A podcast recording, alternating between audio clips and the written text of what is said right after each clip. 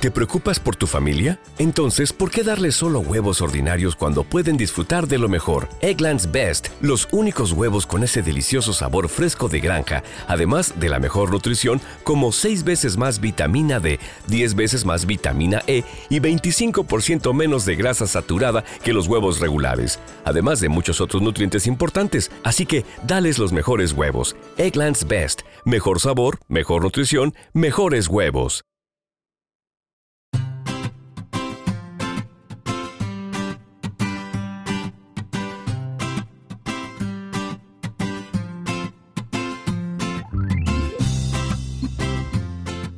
Bienvenidos al capítulo 117 de Perspectiva, un podcast de Milcar FM donde analizamos cada semana todas las decisiones y estrategias de las empresas que nos rodean.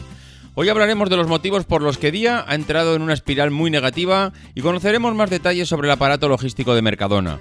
Si eres de los que les gusta estar informados, no lo dudes, sube el volumen y acompáñame. Yo soy David Isasi y hoy es 17 de septiembre de 2018. ¡Comenzamos!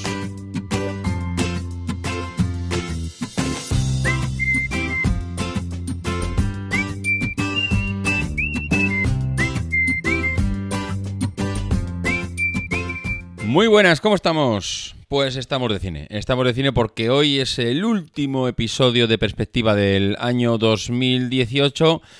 Ya nos metemos en plenas fiestas. Yo la semana que viene mm, no puedo más que comprometerme con ir al teatrillo que hacen los niños por Navidad en los colegios. No puedo más que preparar la, la comida de Navidad, la cena de Nochebuena. Eh, me pongo de viaje para ir a casa de mis padres, con lo cual este va a ser el último episodio del 2018. Antes de que nos metamos en harina, pues eh, solo quiero agradecer a los eh, alrededor de 5.000 oyentes que tiene este podcast. La verdad es que nos juntamos aquí prácticamente todas las semanas o casi semanalmente, se puede decir que fallamos muy pocas veces al año y, que nos juntemos aquí entre, bueno, yo diría que prácticamente fijas 5.000, hemos tenido episodios de 10.000, incluso alguno puntual nos hemos ido pues eh, a cerca de las 12 o, incluso 15.000 15.000 escuchas. La verdad es que es una, es una pasada, solo quiero agradeceros a todos que nos escuchemos aquí todas las semanas y de verdad que, vamos, por mi parte es un auténtico placer. Espero que el 2018 haya sido pues un buen año para todos y, bueno, pues allá va lo que es el último episodio de, este año.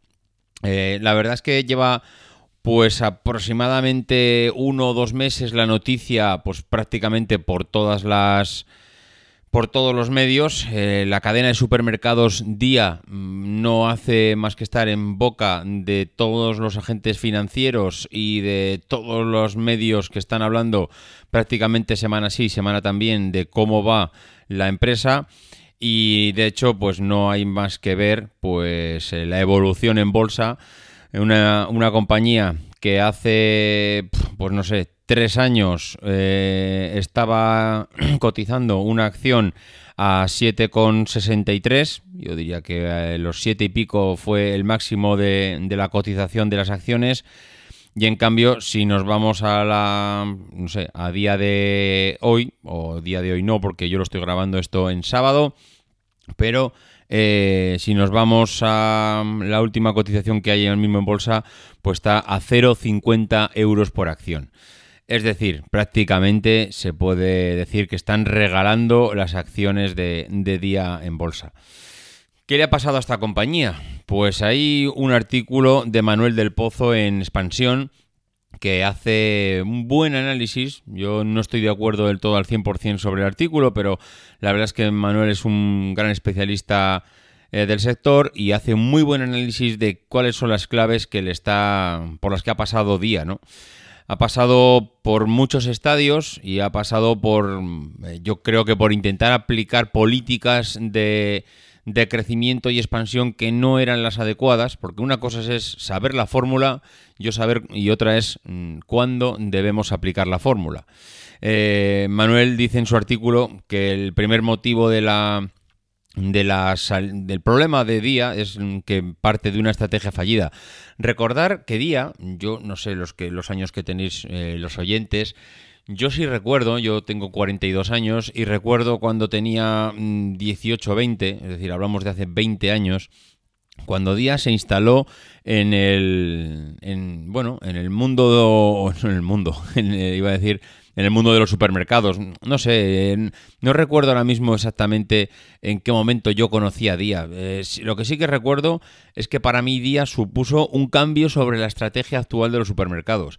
Hasta entonces eh, todo se basaba en, en unos eh, en estanterías. bueno, todo era básicamente estanterías, productos, cajas, carnicería.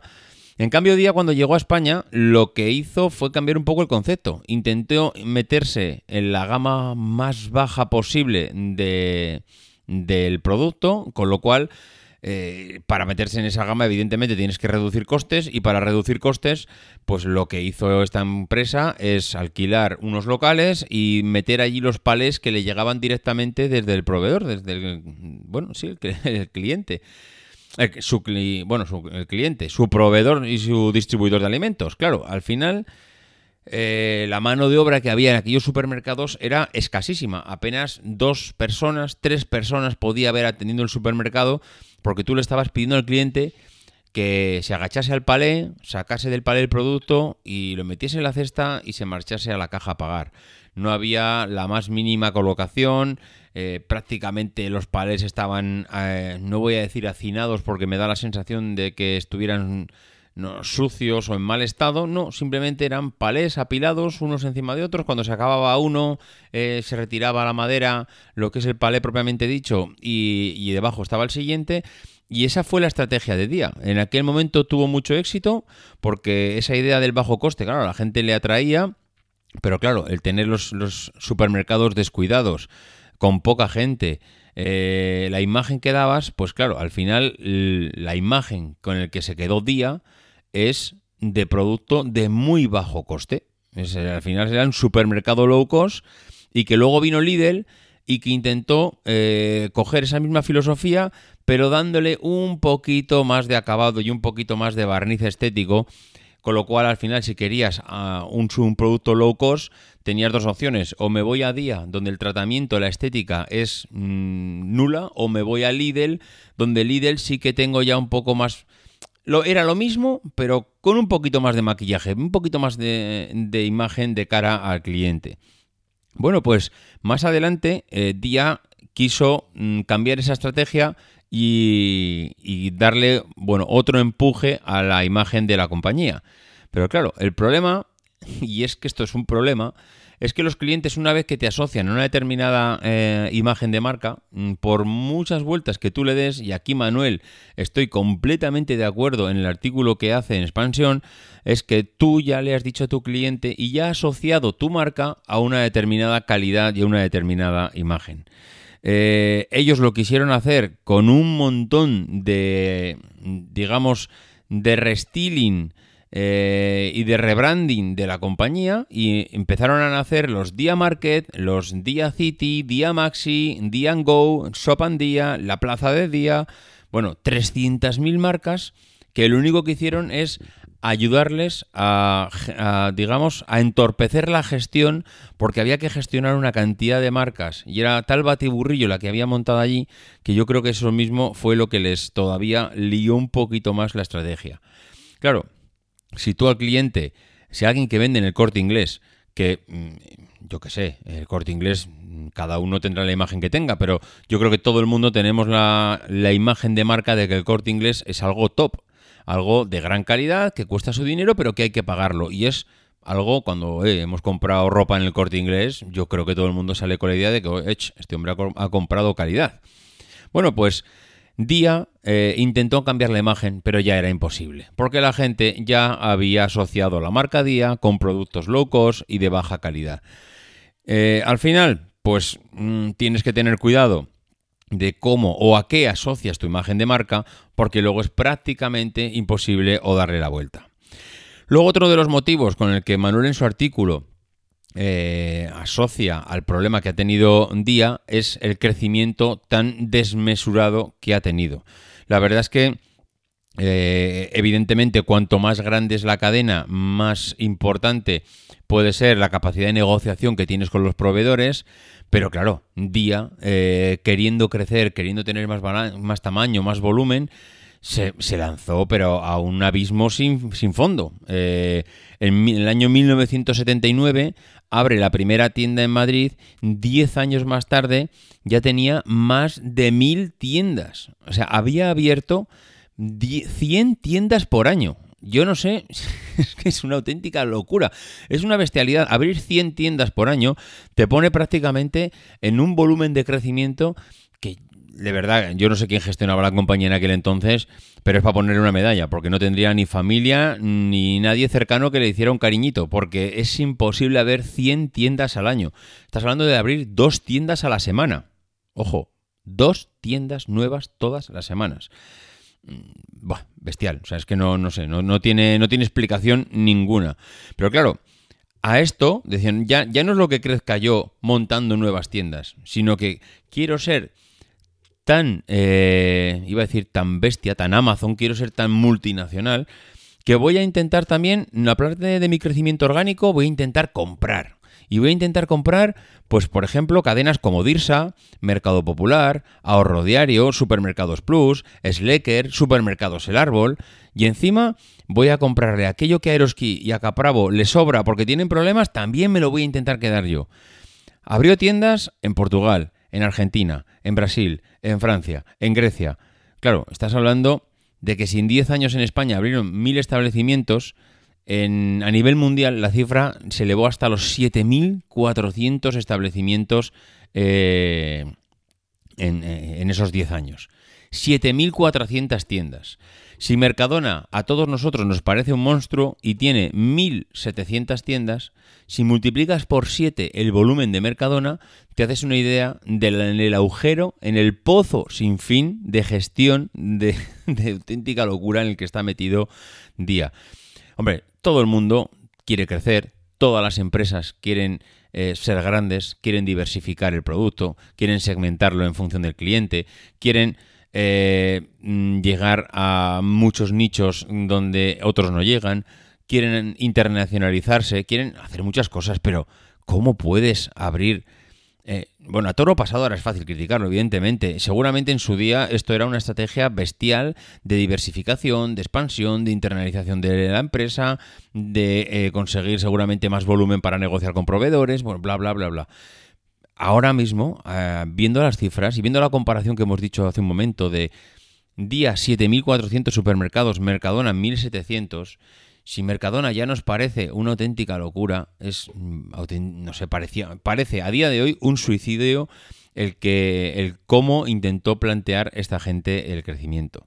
Si luego mm, ya de por sí te metes en ese crecimiento en el maravilloso mundo de las franquicias, bueno, pues entonces ya es, es, el, el, apaño de la ensalada, lo que le hacía falta ya para, para terminar de, de rematarlo. ¿Por qué? Pues porque al final es mm, muy difícil de gestionar tantos modelos de negocio en un eh, en una sola empresa. Mm, el Fresh, by Día, dice Manuel en su artículo, dice se, se dedican a productos perecederos y tienen 150 metros cuadrados de superficie. Los Día Market están entre los 400 y 700 de metros cuadrados de superficie. Los Día Maxi se van al extrarradio de las ciudades, eh, llegan hasta los mil, hasta los mil eh, metros cuadrados. Los Día Go son tiendas de conveniencia. Los Shop Día están en las gasolineras. Buah, buah, esto, es una locura. Es que es, de verdad, eh, no sé cómo, no sé cómo gestionan esto, porque es que además eh, franquician productos concretos. Eh, la tienda es mía, pero franquicio la frutería. La tienda es mía, pero franquicio la carnicería, o la panadería, o la pescadería. Es decir, la complejidad de la, de la gestión de una tienda así es muy muy difícil y cuando no tienes estandarizado un producto sino que tienes una amalgama de mezcla de estrategias sacar conclusiones es cada vez más complicado. Saber por qué le mal, mal a la compañía cada vez es más complicado. Y al final obtener beneficios no es que cada vez sea más complicado, es que al final acaba siendo imposible. Bueno, pues eh, si encima que tienes todo este maraña y telaraña de, de, iba a decir, de grupo empresarial, si encima empiezas a tener problemas con tus propios franquiciados, pues hombre, ya eh, esto es eh, lo que ya te faltaba. Parece ser que hay cientos de demandas de franquiciados que les acusan de obligarles a aplicar descuentos, que les eh, obligan a endeudarse cada vez más. parece que han incumplido promesas sobre el porcentaje de las ganancias que iban a llevarse. Bueno, ¿qué os voy a contar del mundo de los franquiciados que no sepáis ya? Esto es, como siempre, el cuento de la lechera. Tú ven aquí, yo te pongo el producto, tú te vas a llevar un tanto por ciento, fírmame toda esta letra pequeña y a partir de aquí no te preocupes que te vas a hinchar a ganar dinero. Claro, el problema es que la letra pequeña dice que tienes que aplicar las ofertas que yo te digo, tienes que acatar los descuentos que yo hago, tienes que eh, seguramente si yo entro en pérdidas tú tienes que bajar también tu, eh, el beneficio que te llevas o esa comisión o ese tanto por ciento por producto. Es decir, al final en un franquiciado tú no eres quien gobiernas, gobierna al final el dueño. Y en el momento que el dueño te arrastra, pues tú vas detrás, pero vamos, pero de cabeza.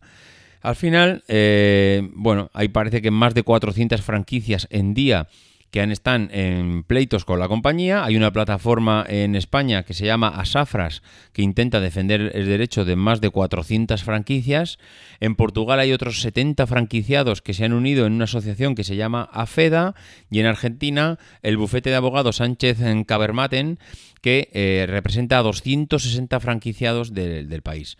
Es decir, ahora mismo estás luchando, pues no sé, con casi mil franquicias que entre abogados, pleitos y demás, pues hombre, no te están poniendo fácil la gestión porque estás ahora mismo no enfocándote en lo que te interesa, sino en resolver los problemas que tienes con toda esta gente. Y además, eh, Manuel habla también de, de, una crisis de credibilidad, pues bueno, pues entonces ya, ¿para qué, para qué quieres más? Esto empezó mm, seguramente, como dice Manuel, en el momento que ellos empezaron a bajar las previsiones que tenían de beneficio, en el momento que empezaron a avisar a sus accionistas que los eh, beneficios no iban a ser lo positivos que todo el mundo quisiera, empezó a modificar las previsiones y en el momento que empezó a, caer los beneficios, el EBITDA les debió de caer un 24%, las ventas les cayó un 9%.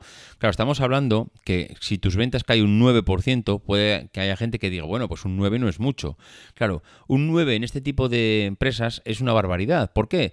Porque al final el margen que tienes de, de, beneficio en cada uno de los productos es ridículo. Te basas en la rotación continua del producto en tienda y eh, el que cada el pequeñísimo margen que te deja el producto, pero claro, como vendes millones de productos, pues bueno, vas sumándose esos micro márgenes y al final de ahí obtienes el beneficio.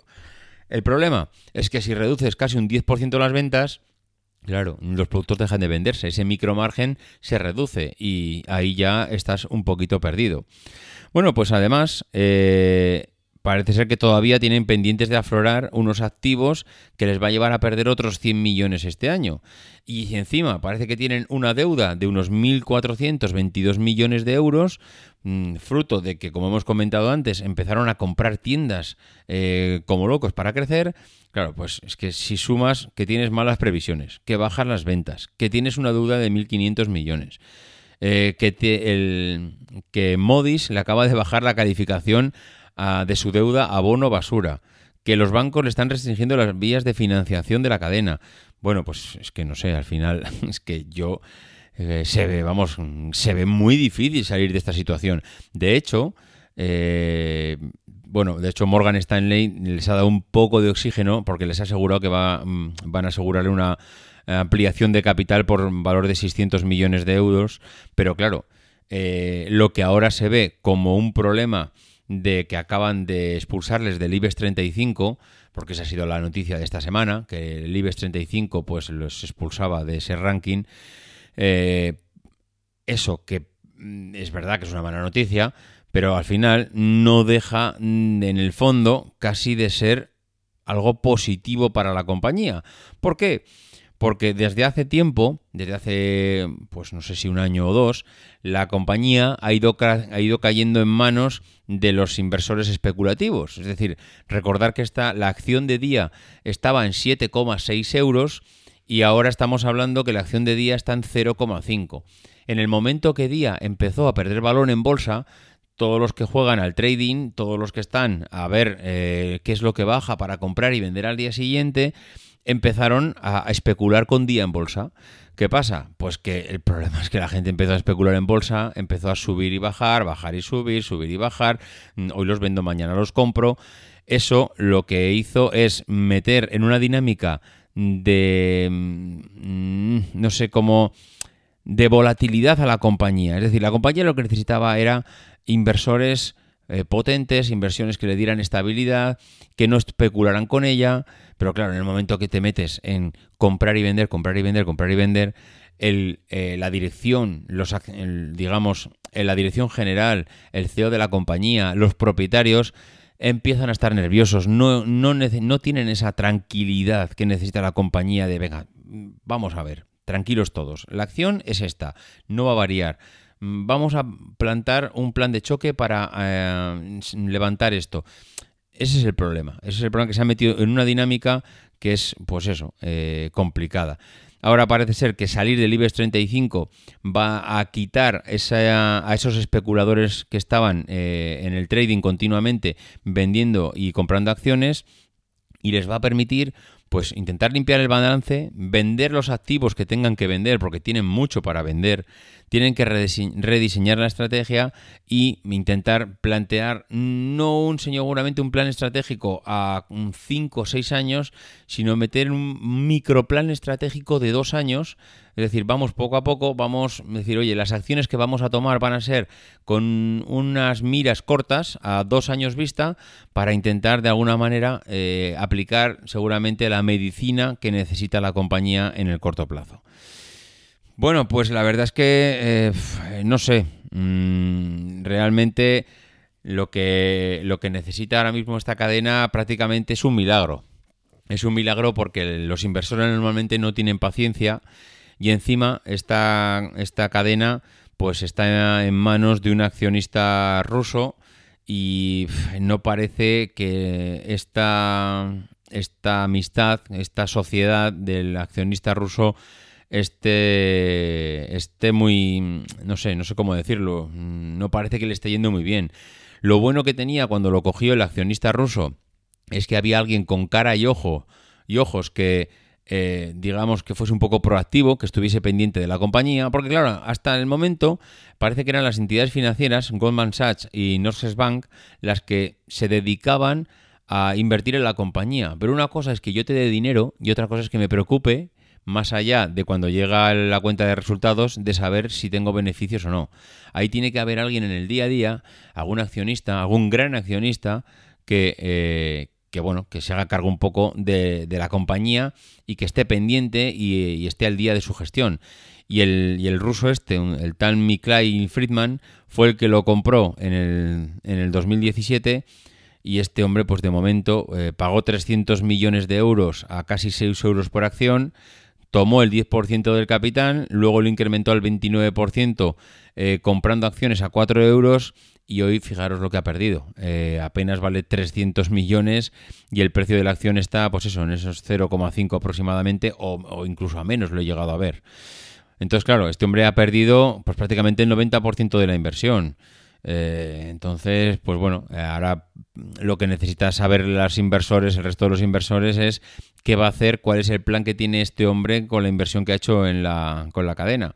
Incluso se llegó a especular con que iba a hacer una OPA por el resto de las acciones para, hacer con para hacerse con el control total. Bueno, mm, de momento parece ser que lo que ha hecho el ruso es contratar a PJT Partners para que analice cuáles son las opciones de día de cara a futuro. Las opciones de día, recordar que incluso se había aliado con Amazon aquí en España para intentar, eh, pues intentar, yo que sé, como una medida más de, asociarse con el más potente. Eh, si Amazon parece que es el que viene rompiendo normas y estableciendo las nuevas normas del juego, pues él intentó, yo creo que asociarse a él como diciendo, oye, ya que esto va a cambiar eh, la forma de funcionar, voy a liarme y voy a ser yo el primero en que se asocie con esta gente. Bueno, pues eh, veremos, no se puede decir otra cosa. Veremos cómo acaba, cómo acaba día y veremos cómo acaba toda esta aventura que ha sido una locura de estrategia y a ver si consiguen por lo menos poner los pies en el suelo y plantar una estrategia a corto plazo que les haga cambiar de rumbo. Y vamos a continuar eh, haciendo una ampliación de las noticias que dábamos el otro día sobre Mercadona. Recordad que hablábamos cómo habían cambiado eh, todo lo que era el aparato, la gestión de la logística, la gestión de, los stocks, sobre todo la gestión de los stocks que tienen en tiendas, para intentar reducir eh, el stock, para reducir los activos que tienen ahora mismo en las estanterías. Pero claro, eh, hoy nos, eh, nos, hemos encontrado con que tenemos más información. Tenemos un garganta profunda eh, que nos está soplando información de Mercadona, que es uno de nuestros oyentes, y vamos a aprovechar esta información para compartirla con vosotros. Realmente súper valiosa y súper interesante. voy a... Voy a eh, digamos, transcribir lo que él me ha escrito. Vamos a mantener el anonimato, no queremos que el señor Juan Roch vaya a por él y lo, lo sacrifique al amanecer, pero la verdad es que es súper interesante esta, esta información. Os dejo con sus palabras. El sistema de Mercadona no solo es automático, sino que además se basa en las ventas que ha ido teniendo el año pasado en esa misma fecha, sumando el incremento que lleva la tienda en los últimos meses y eliminando las ventas atípicas. Con esto consiguen que el desperdicio sea de aproximadamente un 1,2%, incluyendo los robos. Está diseñado para que sea menos, pero siempre que se quiera tener la tienda llena a las 8 de la noche, se desperdicia más. Con este sistema logístico no es que a las tiendas les llegue lo que han vendido, sino que les llega lo que van a vender. Y se equivocan poco. También hay temas de sospechosos, que son cuando ves que hay menos cantidad de algo que no debería. Canibalismo, que es cuando un producto que no se puede vender mucho, de repente se vende porque el de al lado se ha acabado.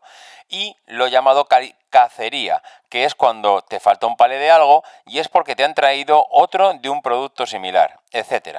Es un sistema muy interesante y está muy depurado.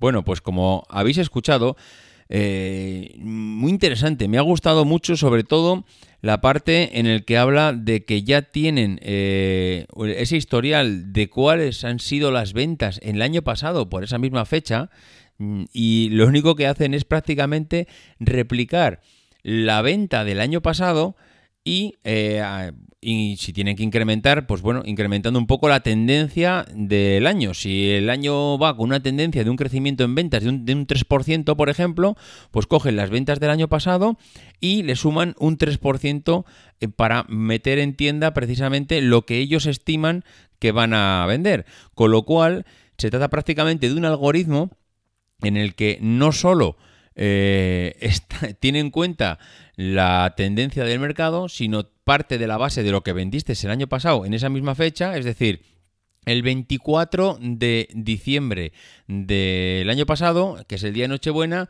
la tienda que hay en el centro de Madrid, en la calle tal, vendió tanto, tanto, tanto, tanto de fruta, tanto, tanto, tanto de carne, tanto... Tengo todo ese desglose, con lo cual me voy a preocupar de poner en tienda el 24 de diciembre de este año esto, y si el mercado lleva una tendencia de un crecimiento mm, de un IPC, por ejemplo, de un 2%, Claro, esto ah, lo podemos hablar a nivel general, pero me imagino que ellos lo tendrán incluso por tienda, porque no es el mismo crecimiento el de una tienda en Cádiz que el de una tienda en Bilbao. Pero si de la tienda en Bilbao dice que en mi tienda llevo un crecimiento de un tanto por ciento, ellos ya pueden calcular en base a lo del año pasado qué es lo que tienen que poner este año en las ventas. Os dejo con más información. Hasta ahora, los pedidos siempre eran sobre la venta que se iba a tener ese día, con los cálculos que he contado antes. Pero para que por la tarde la tienda esté bonita, había un stock de seguridad, en el que estaba metido tanto el producto para que cuando se cierre la tienda esté lo más lleno posible, como para si hay alguna venta atípica o un margen de error, que no se quede sin producto en una tienda. Ahora, con el método que están implantando, o intentando implantar, se calzan el stock de seguridad, con lo que la finalidad es que la tienda al finalizar el día se quede vacía. Con eso mejoran la pérdida, eh, mejoran en la pérdida de gestión por tener que tirar productos perecederos. Supongo que quieren bajar un 0,5% de pérdida. Bueno, pues fijaros qué interesante. La verdad es que dos cambios o dos filosofías distintas. Antes eh, mantenían una tienda bonita, nos dice el oyente, eh, que quiere decir una tienda que esté completa, que puedas ir a comprar a las 9 de la noche y que tengas eh, pues todos los productos hasta última hora, incluso con un stock de seguridad, pues para que siempre no te pille fuera de juego.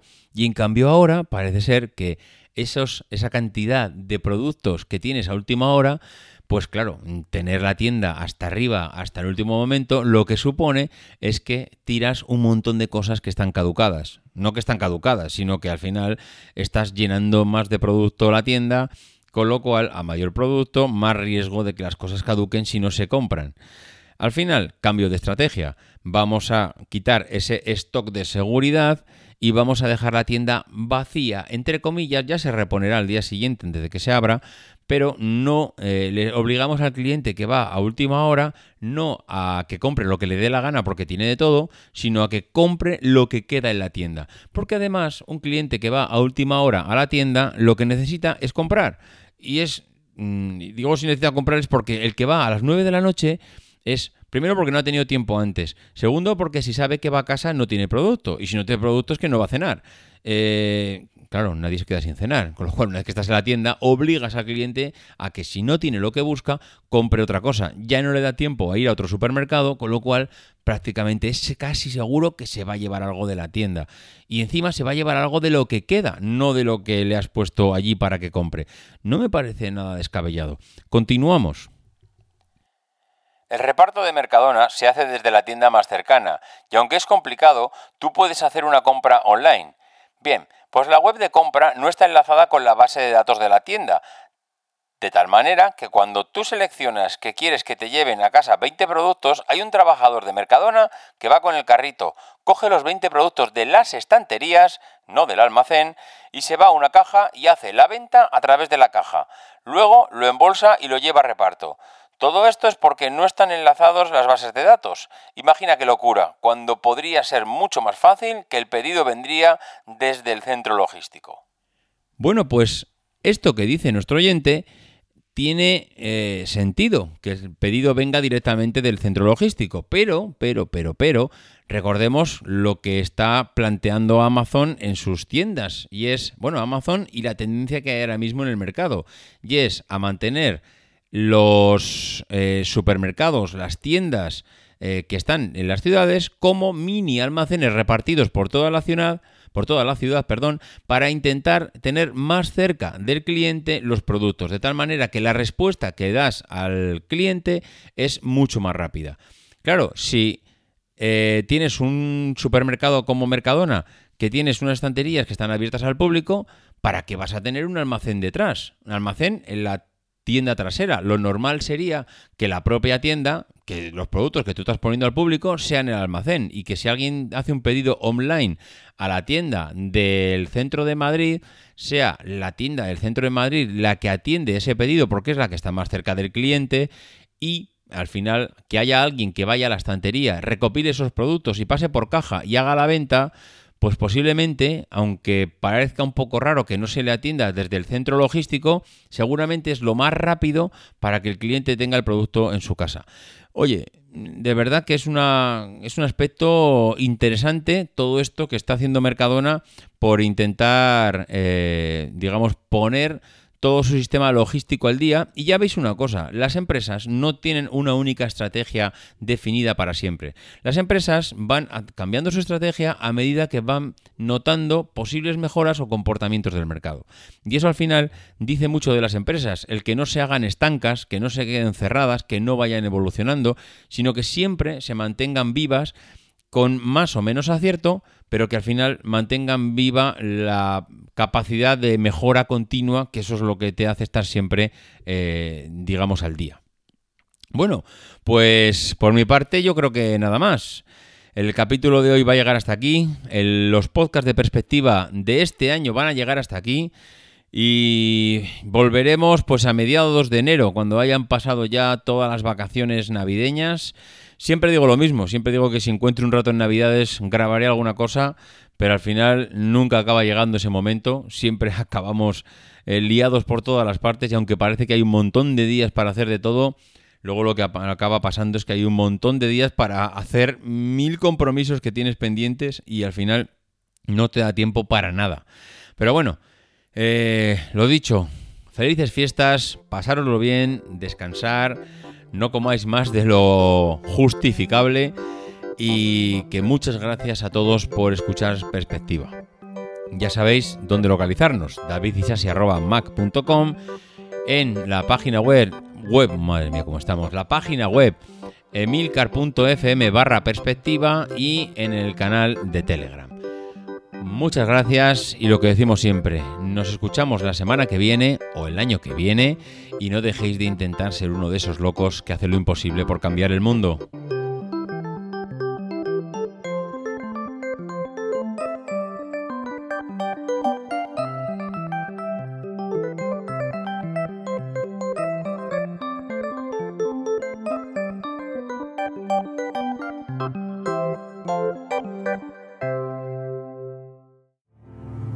Because the people who are crazy enough to think they can change the world are the ones who do.